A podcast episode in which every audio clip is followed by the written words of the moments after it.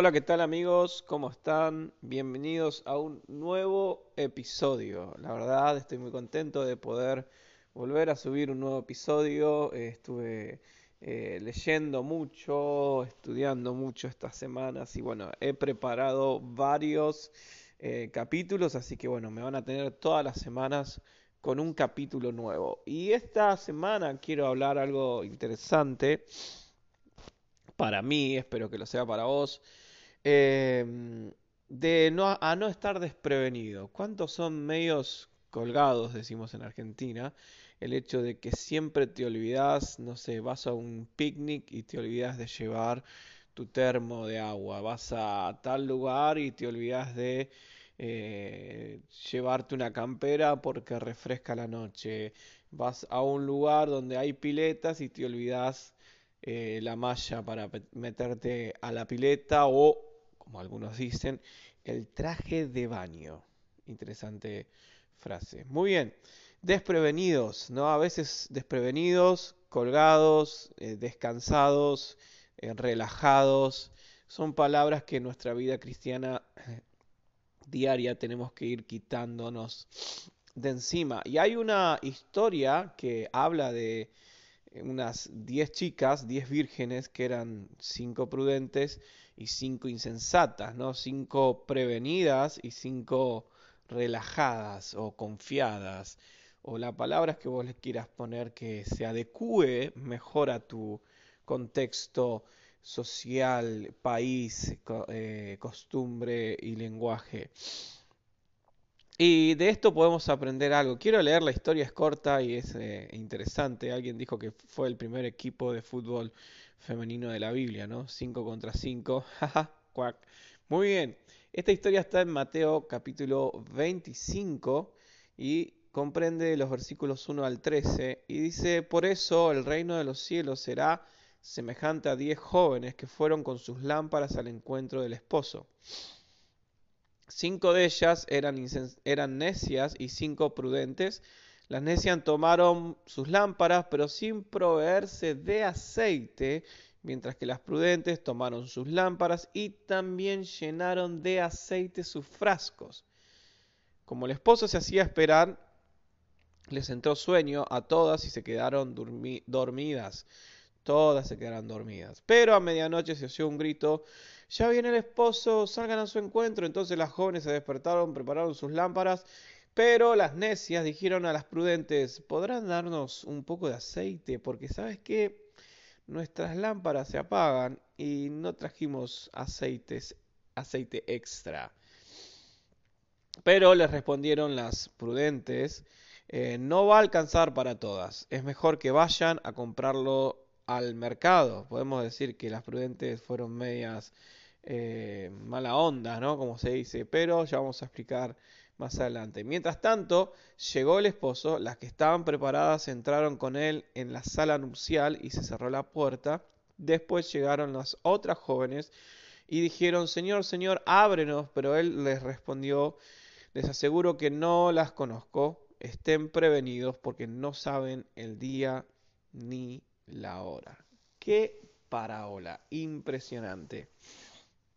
Al hueso parece que va, ¿no? Pero si miramos esta parábola con nuestros ojos occidentales de este lado del planeta, depende de dónde me estás escuchando, pero si estás del lado occidental, nos va a parecer muy poco natural, ¿no? Nos va a parecer como, ¿qué onda? Así eran las bodas de aquel lado en aquella época.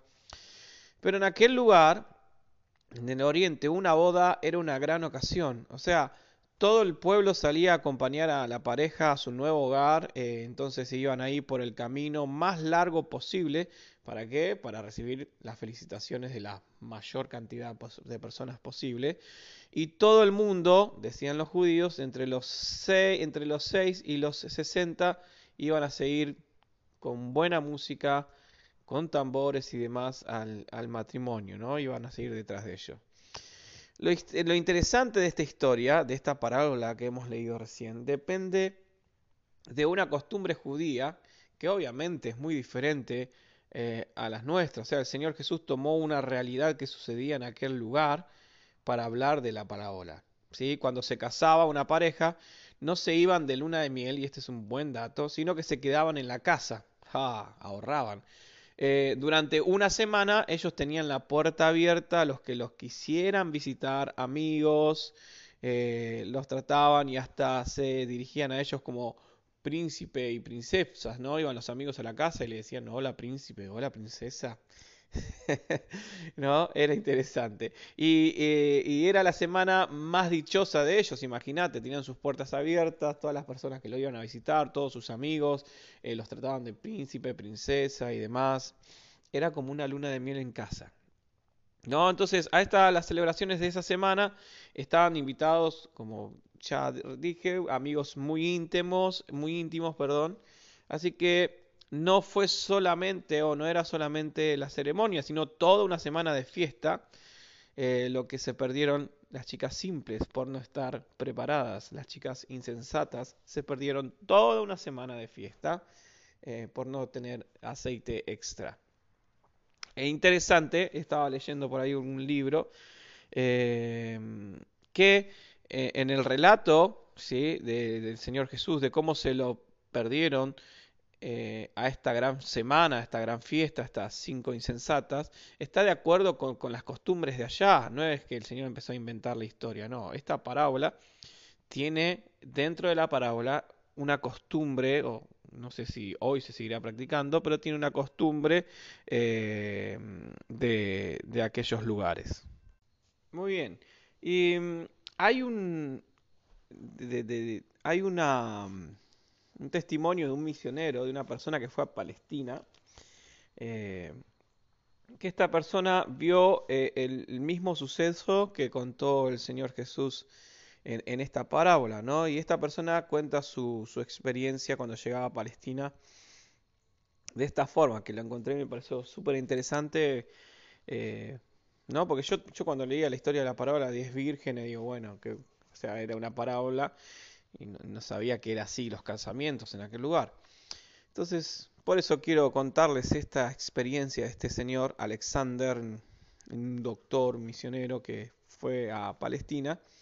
Y esta persona decía que cuando estábamos acercándonos a la entrada del pueblo eh, Galilea, dice que vio 10 chicas alegremente vestidas y que iban tocando alguna clase de instrumentos, que venían bailando por la eh, carretera delante de nuestro coche.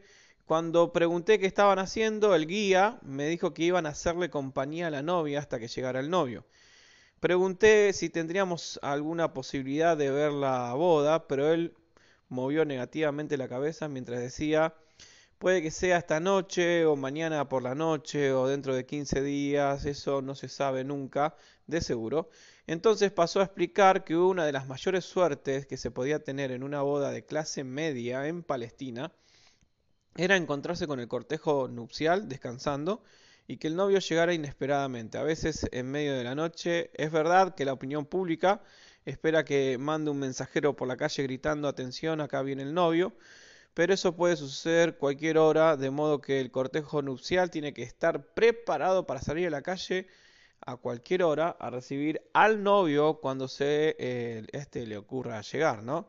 Y otros detalles importantes son que nadie se le permite estar en la calle cuando anochece sin una lámpara y también que una vez que ha, llegado el novio eh, y se ha cerrado la puerta, los que lleguen tarde a la ceremonia ya no pueden entrar. Así que el drama de la parábola de Jesús se representa exactamente eh, bueno, estamos en el siglo XXI, en el siglo XX se representaba en ese momento cuando esta persona contó su experiencia. Entonces, acá no hay ninguna historia imaginaria, sino una parte de la vida de una de las aldeas de Palestina, así era la vida ya. Entonces, como tantas parábolas de Jesús, y lo que me encanta de Jesús, que él usaba cosas cotidianas de la vida de las personas, de sus experiencias, eh, eh, para, para enseñarnos y para abrirnos los ojos. Y en esta oportunidad tiene un sentido inmediato y local y también tiene un sentido obviamente más amplio y universal, ¿no? Para todos nosotros solos. El, el significado que tenía inmediato en ese momento cuando el Señor Jesús contó la parábola a sus discípulos era que iba dirigida a los judíos, ¿no? Ellos eran el pueblo elegido de Dios. Toda su historia debiera haber sido una preparación para la venida del Hijo de Dios. Deberían haber estado preparados para cuando Él viniera, pero por el contrario estaban totalmente desprevenidos. Por tanto, se encontraron eh, excluidos. Entonces, acá tenemos en forma dramática, en esta parábola, eh, la tragedia de la falta de preparación de los judíos. El Señor estaba ahí y obviamente como conocemos los evangelios, los fariseos, eh, en vez de recibirlo, lo, querían matar, enjuiciar y llevar a la cruz y bueno, fue todo lo que sucedió. Pero la palabra tiene dos advertencias para nosotros hoy y acá es donde quiero llegar. Eh, Espero que les haya aclarado cómo eran las bodas en Palestina. Eh, las dos advertencias que podemos ver en esta parábola, que es muy patada al pecho, que va directo a nuestro corazón, es que una de ellas es que esta parábola que hemos leído nos advierte que hay ciertas cosas que no se pueden obtener en el último minuto.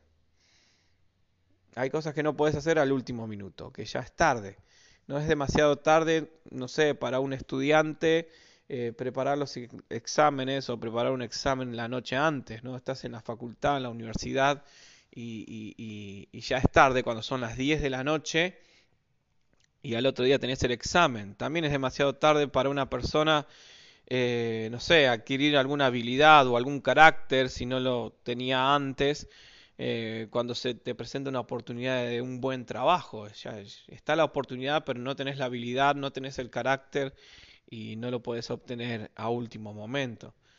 También es fácil dejar las cosas para tan tarde que ya no nos podemos preparar para encontrarnos con Dios.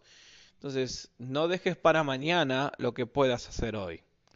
¿Sí? Hay cosas que no se pueden obtener en el último minuto. No te confíes si venís zafando, o no te confíes si venís, no sé, sí, zafando sería la palabra argentina, estaba buscando una palabra más, más universal, eh, pero no la encuentro, discúlpenme, queridos oyentes. No te confíes, porque va a haber cosas que a último momento no la vas a tener y es mejor prepararse antes. Así que te animo a que te prepares en tu vida espiritual, en tus talentos naturales, en tu carrera, en todo lo que hagas en tu vida. Siempre es bueno estar preparado porque cuando venga la oportunidad y tengas aceite de más, vas a poder disfrutarla. Si no, no se puede hacer nada a último minuto. Y la segunda que nos advierte es que hay cosas que hay algunas cosas que no se pueden pedir prestadas. ¿no? Las, eh, las chicas prudentes eh, perdón, las insensatas les resultó imposible conseguir aceite prestado cuando descubrieron que ya no tenían más. Porque las prudentes eh, se llevaron por las dudas de más, ¿no? porque no se sabía cuándo el novio iba a pasar. Pero las dejadas, las, los confiados, dijeron, no, nos va a alcanzar. Y eh, obviamente que les fue imposible conseguir aceite prestado. Entonces, y esto nos enseña algo muy importante. No se puede recibir prestada una relación con Dios. No, no puedes vivir de la relación con Dios de, tus padres, de tus hermanos, de tus amigos. Eh, cada uno tiene que tener su relación con Dios. No, no se puede pedir prestado un carácter si, si se, tiene que llevar puesto un carácter, ¿no? Eh, no puedes vivir de la relación de, tus padres. Porque tus padres son pastores no significa que vos sos pastor. Porque tu papá es misionero no significa que vos seas misionero. Eh, porque tu mamá tenga una buena relación con Dios no significa que vos la tengas, aunque tu mamá ora por vos.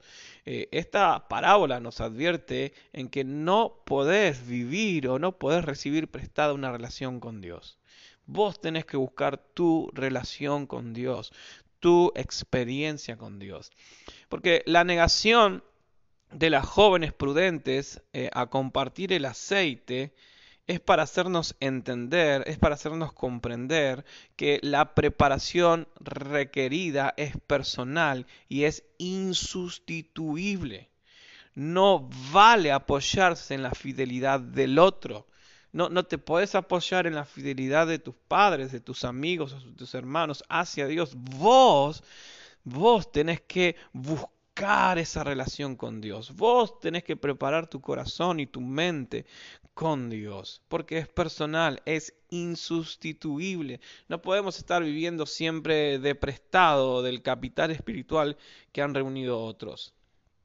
¿Sí? Hay, ciertas cosas que tenemos que ganarnos o adquirir por nosotros mismos, eh, por nosotros mismos, perdón, eh, porque no nos pueden dar o prestar otros. La vida espiritual que tiene el que está al lado tuyo no te la puede dar. Vos tenés que tener tu experiencia. Y yo soy hijo de pastor y, seguro si vos me escuchás que sos hijo de pastor, eh, no, uno no puede vivir prestada la relación de, de tus padres. Vos tenés que buscar tu propia experiencia con Dios. Eh, que Dios haya llamado a tus padres, voy acá a abrir un tema de debate tal vez, pero el hecho que Dios haya llamado a tus padres a ser pastor no significa que vos seas pastor. Dios, Dios tiene una experiencia personal con vos. Vos tenés que buscar tu propia experiencia, tu propia relación con Dios espiritual. Eh, Dios va hablando a tu corazón. Y si yo quiero vivir de una relación prestada, nunca voy a tener mi experiencia propia. Nunca vas a tener tu experiencia propia no hay frase más fuerte que podamos leer o escuchar es que llegaste tarde. Ya no puedes entrar a... La película ya empezó, eh, se cerraron las puertas del estadio, no puedes entrar a la cancha, qué sé yo, llegaste tarde, que, no, llegaste tarde, la, la, chica ya fue conquistada por otro, llegaste tarde.